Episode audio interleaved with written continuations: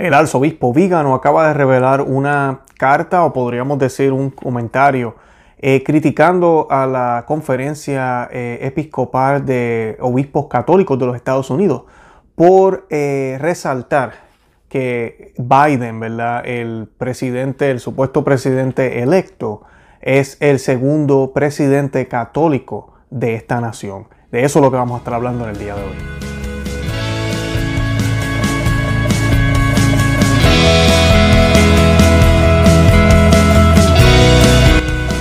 Bienvenidos a Conoce, Ama Vive tu Fe. Este es el programa donde compartimos el Evangelio y profundizamos en las bellezas y riquezas de nuestra fe católica. Les habla su amigo y hermano Luis Román y quisiera recordarles que no podemos amar lo que no conocemos y que solo vivimos lo que amamos. Nos dicen las escrituras, nadie enciende una lámpara para esconderla o taparla con un cajón, sino que la pone en un candelero para que a los que entren vean la claridad. Tu ojo es la lámpara de tu cuerpo. Si tu ojo recibe la luz, toda tu persona tendrá luz. Pero si tu ojo está oscurecido, toda tu persona estará en oscuridad. Procura pues que la luz que hay dentro de ti no se vuelva oscuridad. Si toda tu persona se abre a la luz y no queda en ella ninguna parte oscura, llegará a ser radiante como bajo los destellos de la lámpara. Palabra del Señor, gloria a ti, Señor Jesús. Eso está en Lucas 11, del 33 al, al 36. Bueno, y quise leerles esa lectura porque estamos en tiempos de oscuridad y estamos en tiempos que, ¿verdad?, de confusión. Y nosotros en el último programa estuvimos hablando de esto, ¿verdad? Muchas personas ignoran que realmente el presidente, bueno, el vicepresidente Joe Biden, tal vez futuro presidente Joe Biden, eh, eh, será bautizado, eh, se bautizó en una iglesia católica hace mucho tiempo, inclusive alguien me, envió un video, no va mucho, donde presentan toda la vida de él y cómo él se aferró a la fe. Miren, hermanas y amigos que me escuchan, y, y esto tenemos que mirarlo porque nos puede pasar a nosotros también. Que estemos dentro de la iglesia no significa que estamos siguiendo a Cristo, así de sencillo. No podemos pensar que porque somos católicos ya estamos salvos. Y el Señor habla de esto muchísimas veces en el Evangelio. Habla de las vírgenes, de las diez vírgenes que están esperando al, esposo. Esas diez vírgenes son, representan la gente que está dentro de la iglesia. No está hablando de personas que, que no conocen al novio. Inclusive cuando están a la puerta, ellos, ellas lo conocen, ellas saben quién es él, pero no estaban listas. También tenemos eh, las diferentes parábolas que el Señor hace sobre el banquete, sobre los que le dicen, pero comimos contigo, bebimos contigo, te llamamos Señor, y cómo responde, yo a ustedes no los conozco. O sea que Jesucristo cuando hace estas parábolas y hace estas comparaciones está hablando de los que están dentro de la iglesia. Él no está hablando de los que no lo conocen. Así que que lo conozcamos y estemos dentro de la iglesia y supuestamente estamos ya bien, no significa que lo estamos siguiendo. Y esto es bien importante porque católicos así como Biden los hay, hay católicos como Pelosi, hay católicos que lamentablemente no viven su catolicismo, realmente no son católicos. Y ese es el punto que nosotros hemos tratado de, llevar aquí. La declaración que hace eh, la conferencia episcopal de Los Ángeles, que, eh, no de Los Ángeles, disculpen, de Estados Unidos, pero quien la escribe o quien la hace es el arzobispo José Gómez de Los Ángeles, presidente de la conferencia eh, de obispos católicos. Pide que, ¿verdad? Oremos, que hablamos, que tratemos de unirnos, todo eso está bien. Y independientemente de lo que pase al final de todo este proceso, que no se ha acabado todavía, si se queda el presidente Trump o comienza el presidente Joe Biden, tenemos que orar por eso, claro que sí. Y tenemos que orar por el presidente, independientemente de quién sea. Puede ser el pecador más grande del mundo y el trabajo, bueno, todos somos pecadores, pero puede ser la persona que, que más eh, daño nos hace en términos de aprobar abortos, de aprobar leyes que faciliten el aborto, de aprobar medidas que realmente lo que hacen es suprimir lo que los cristianos creemos, suprimir esa libertad que tenemos, eh, tal vez oscurecer muchos valores conservadores. Independientemente de todo eso, nuestro trabajo es orar y interceder por esa persona. Y sí, Biden es, bautizado y es católico, pero él no vive su catolicismo. Entonces, en la manera en que lo colocan en este, en este texto que les voy a leer ahora, el arzobispo Gómez resalta el catolicismo de Joe Biden como algo bueno, cuando ahorita mismo debería ser una vergüenza para nosotros. Porque realmente este hombre no vive catolicismo. Yo les he mostrado esta foto ya múltiples veces en los programas, donde él está casando dos hombres en la Casa Blanca. Este es el supuestamente católico Joe Biden. Esto es horrible. O sea, esto es horrible. Este hombre ya se ha comulgado, ya está comulgado él mismo. Él tiene que volver a Cristo, tiene que arrepentirse, confesar su pecado y ojalá así pase y tenemos que orar por eso. Yo no estoy diciendo que eso no puede pasar o que es imposible, pero, pero, ahorita mismo no ha pasado. Entonces resaltar, ay, ahora tenemos un, presidente católico, estamos de fiesta, ajá. Tenías un presidente que no era católico, que realmente era más aliado de nosotros que este católico que tal vez vamos a tener de presidente. Eso es lo que tenemos que mirar, eso es lo que tenemos que observar, que no hay ninguna duda de que la presidencia de Joe Biden va a ser pasos agigantados hacia atrás para la campaña pro vida. Eso no hay duda. Que la campaña de Joe Biden fue financiada por la compañía abortiva más grande de los Estados Unidos, Planned Parenthood, es secreto, y que él juró que iba a hacer todo lo posible para que lo que ellos llaman los derechos reproductivos de la mujer sean esforzados, sean, sean ejercidos como deben ser. Así que no, este hombre no es católico. Y eso es lo que a Vigano le molesta, a mí me molesta, a muchos católicos que, me da pena decirlo, tenemos sentido común, y no estoy diciendo que los demás no lo tienen, pero parece que no lo quieren usar, no, no, no ven, no entienden. No tenemos aquí un aliado, no tenemos un amigo ahorita mismo en la Casa Blanca si es que este hombre sale confirmado como el presidente de esta nación. Esa es la realidad y tenemos que entender eso. Entonces, mejor no mencionar entonces que es católico, porque realmente le hace daño a la fe. Y mi pregunta es, no sé si será el arzobispo Gómez el primero, ¿quién va a ser el primer obispo que va a cometer el sacrilegio de darle la, la comunión a este señor? De darle la comunión al presidente Joe Biden y después orgullosamente decir, le di la comunión al presidente. Yo quiero ver eso, porque se supone que sea todo lo contrario. A este Señor no le podemos dar la comunión. Y esa va a ser la prueba de, fuego para muchos obispos, porque ahora no es cualquier Señor, ahora es el presidente. Es la silla más poderosa de toda la nación. A ver quiénes van a ser los valientes que van a mirarlo a la cara y le van a decir, eh, con todo el respeto que usted se merece, pero yo no le puedo dar la comunión a usted. No se la puedo dar porque usted no vive en acorde con las enseñanzas de la Iglesia Católica. Usted no está en comunión con la Iglesia. Él puede estar en la Santa Misa, puede escuchar, puede estar ahí y, hacer lo que le dé la gana, pero no puede recibir al Señor porque no está preparado dignamente. Darle la comunión a Él sería un daño grave. Estaría comiendo su propia condena. Esas son palabras de San Pablo. Así que esa es la situación. Y les voy a leer el, ¿cómo se dice? La declaración que hicieron la, Conferencia Episcopal de Estados Unidos para que vean. Dice, damos gracias a Dios por la bendición de la libertad. El pueblo estadounidense ha hablado en esta elección. Dice, el pueblo estadounidense ha hablado en esta elección. Como si ya se hubiese acabado, no han, terminado de contar todavía, pero pues ellos ya dicen que el pueblo de Estados Unidos ya habló. Habló la prensa y habló la, la izquierda. Esos fueron los que hablaron hasta ahora. Ahora es el momento de que nuestros líderes se reúnan con espíritu de unidad nacional y se dispongan a dialogar y a comprometerse por el bienestar común. Como católicos estadounidenses, nuestras prioridades y misión son claras. Estamos aquí para seguir a Jesucristo, dar testimonio de su amor en nuestras vidas y construir su reino en la tierra. Creo que en este momento de la historia de los Estados Unidos, los católicos tienen el deber especial de ser pacificadores, promover la fraternidad y la confianza mutua y orar por un espíritu renovado de verdadero patriotismo en nuestro país. Todo eso que acabo de leer, lo último, muy bien. La democracia requiere que todos nosotros nos comportemos como personas virtuosas y autodisciplinarias. Eso requiere que respetemos la libre expresión de opiniones y que nos tratemos los unos a los otros con caridad y civismo, aunque podamos estar profundamente en desacuerdo en nuestros debates sobre cuestiones de leyes y políticas públicas. Perfecto. Aquí es donde viene el problema. Al hacer esto reconocemos que Joseph R. Biden Jr ha recibido suficientes votos para ser elegido el 46, el presidente número 46 de Estados Unidos.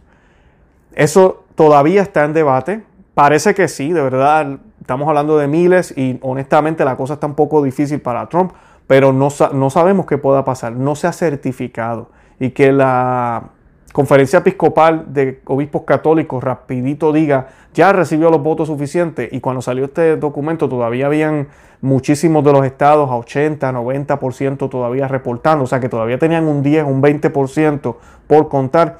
yo creo que es bien irresponsable. No hay, mm, ¿cuál es la prisa? Aguántese un momento, espere. Pero claro, la izquierda está presionando a todo el mundo ahora. Inclusive hoy salió una noticia que CNN estaba haciendo una lista de los senadores que todavía no han felicitado a Joe Biden. Miren eso.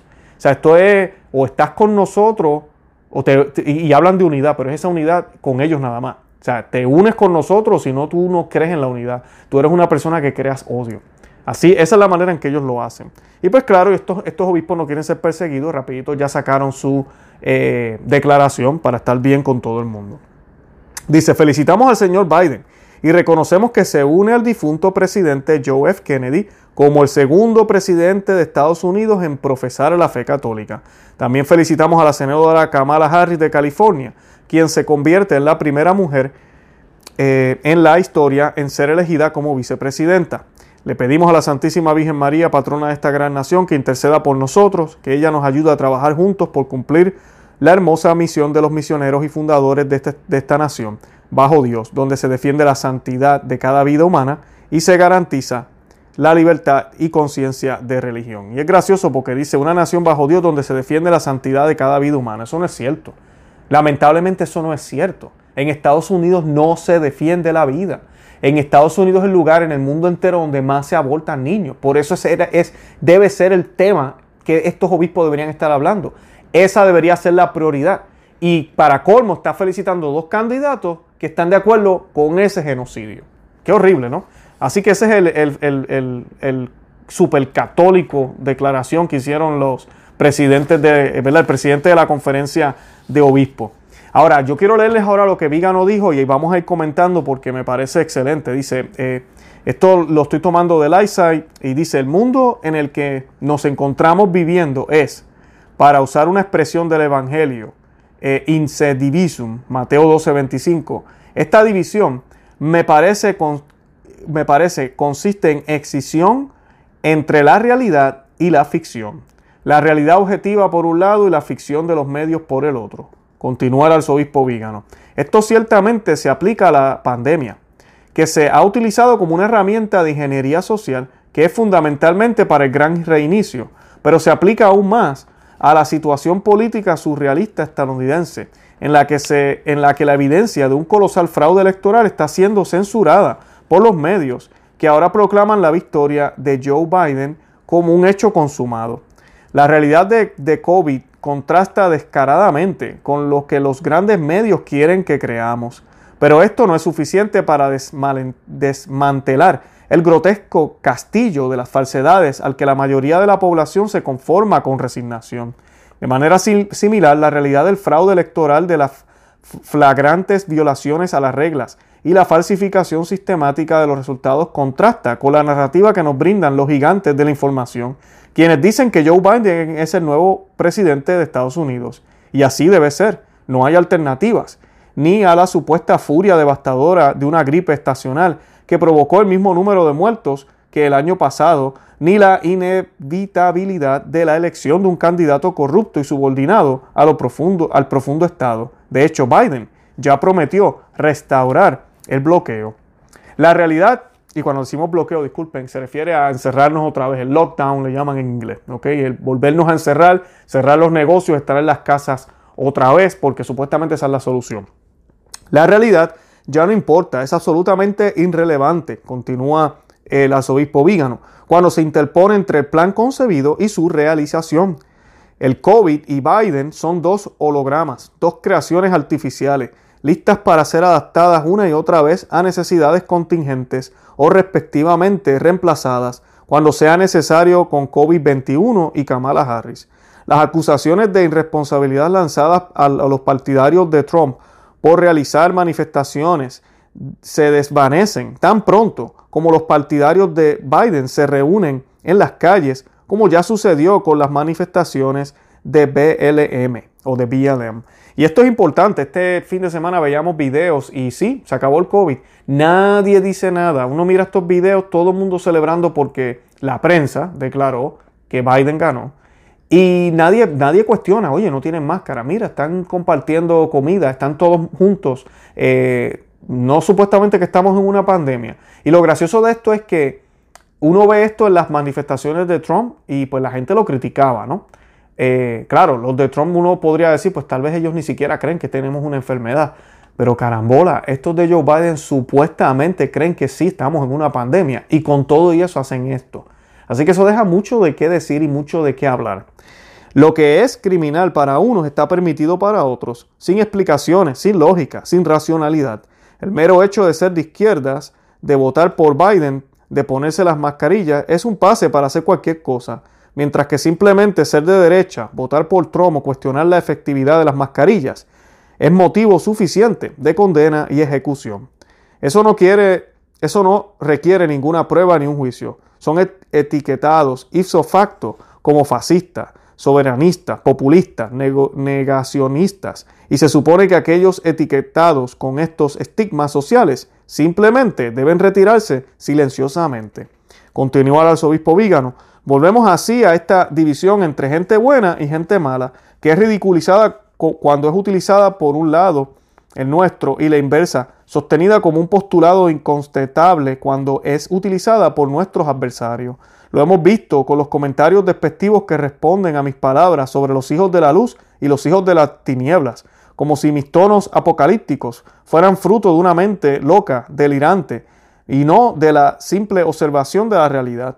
Pero a rechazar con desdén esta división bíblica de la humanidad, en realidad la han confirmado, restringiéndose solo a sí mismo el derecho a dar el sello de legitimidad social, política y religiosa. Son los buenos, incluso si apoyan el asesinato de inocentes, y se supone que debemos aceptarlo.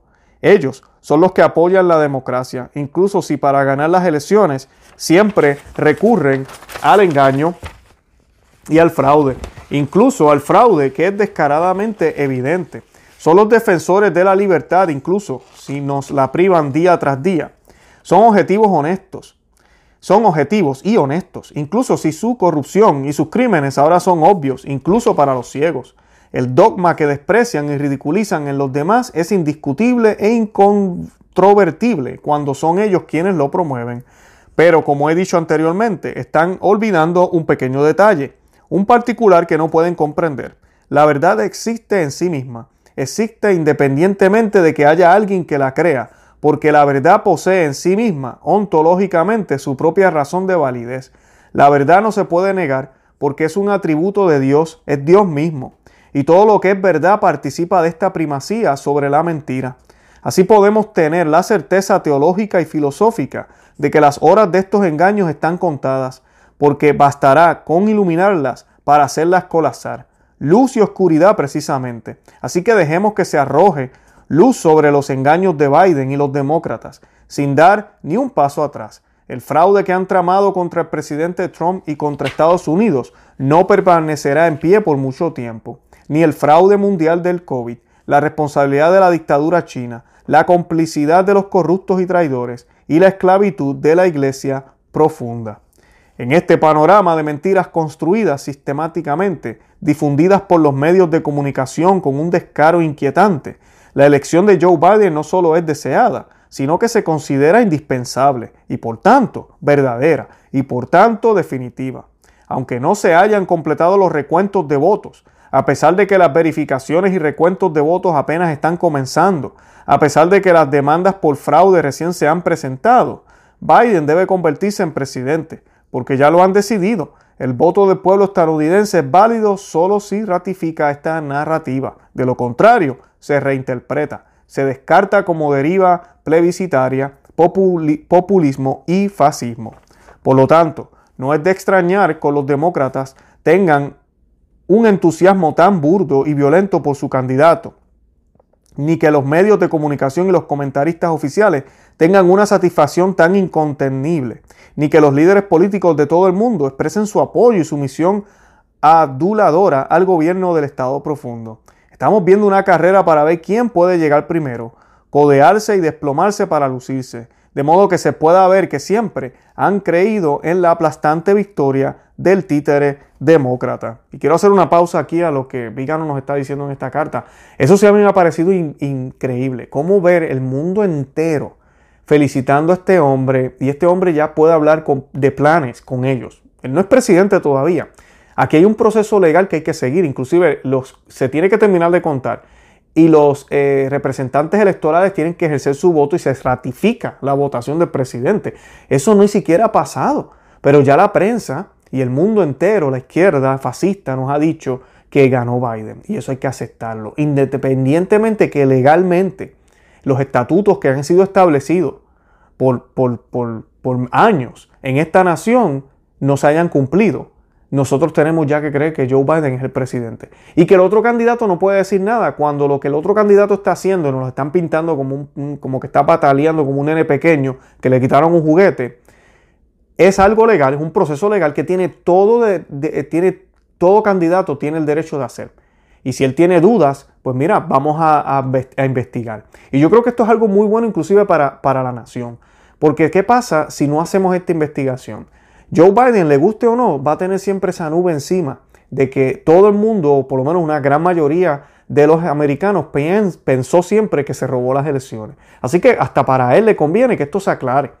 Y si, y si Trump hace las la denuncias y se descubre cierta cosa aquí, cierta cosa allá, pero no es suficiente para que él gane, Qué bueno como quiera porque se descubren unas fallas que se pueden arreglar para que no sucedan en el futuro. Y si resulta que la elección cambió el resultado, que eso es lo que todos aquí estamos esperando, ojalá así sea, que el Señor nos escuche en el nombre de Jesús, pues mira, que así sea, esa es la verdad, eso es lo que el pueblo de Estados Unidos decidió. Y el pueblo de Estados Unidos necesita ser escuchado, el pueblo americano, no los tramposos que quieren robarse eh, la silla que no les pertenece. Así que esas son las opciones que hay.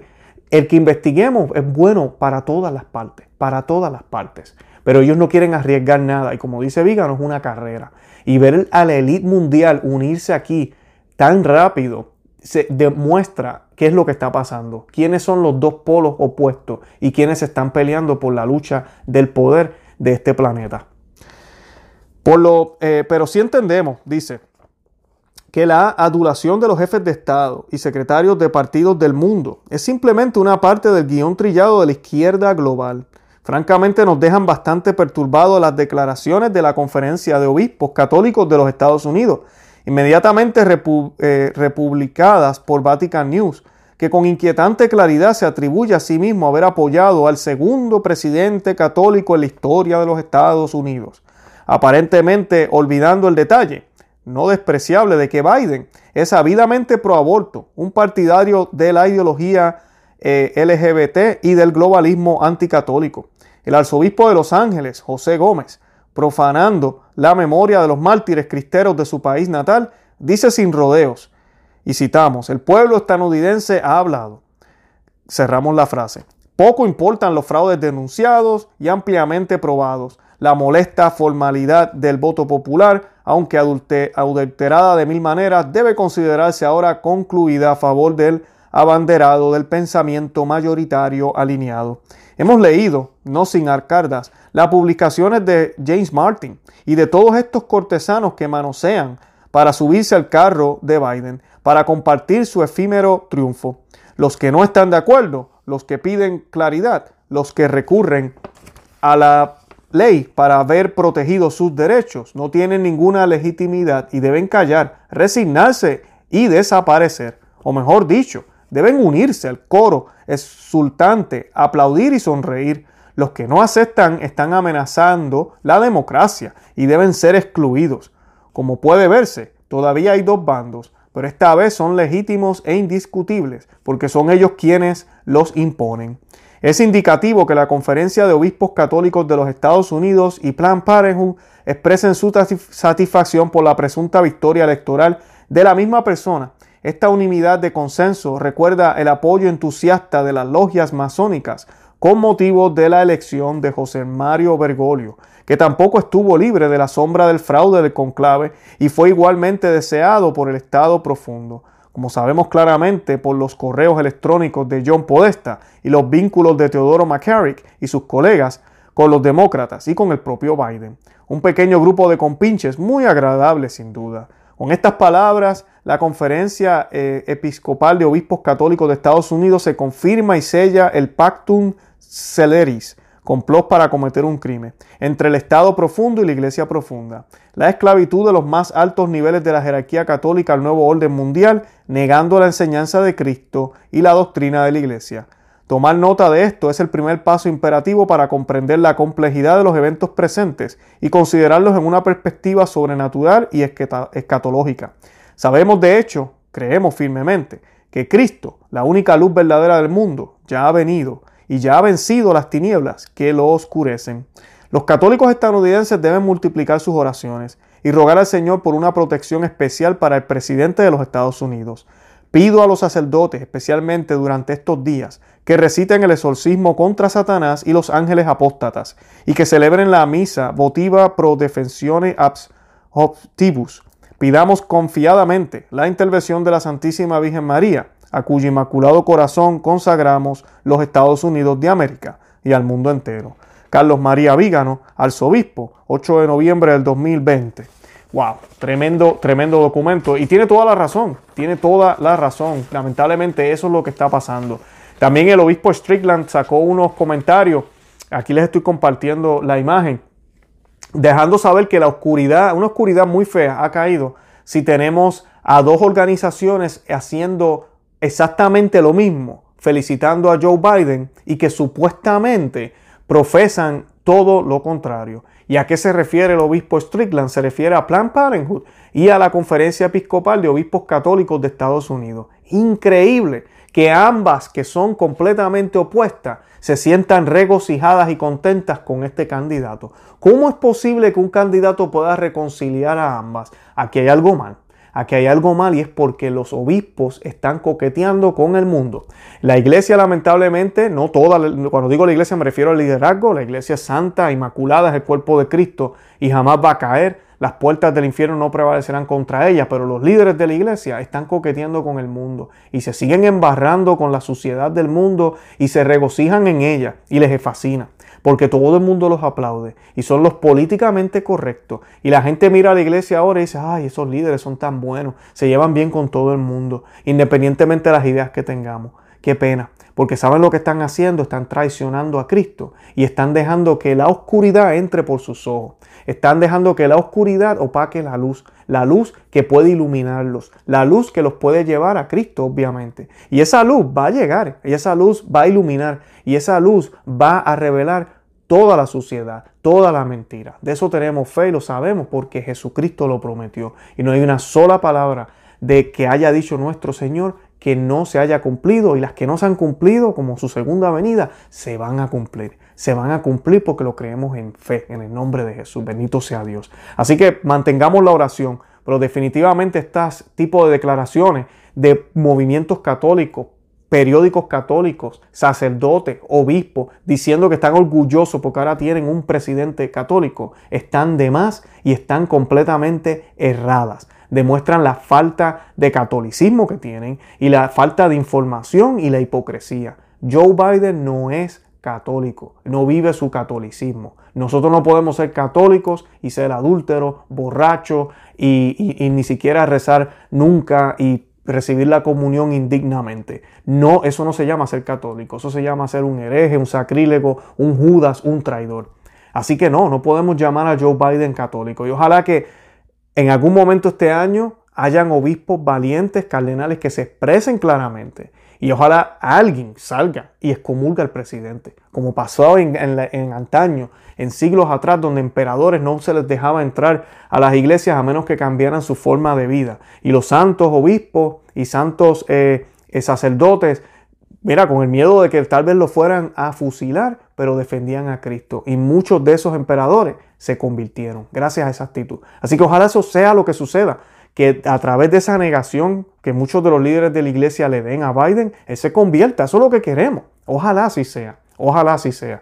Pero con esta actitud que están teniendo ahora, con eh, eh, declaraciones como la que hizo la conferencia de obispos en estos días, es una vergüenza. De verdad que me da, me da rabia y me da pena ver lo bajo que hemos caído y lo ciego que estamos. Así que tenemos que orar por eso. Yo les pido que hagan el Santo Rosario por todo lo que está pasando aquí en Estados Unidos y en el mundo entero, por la iglesia y sobre todo para que el Señor nos mantenga con los ojos abiertos, que sea Él quien nos guíe y no nuestros propios medios.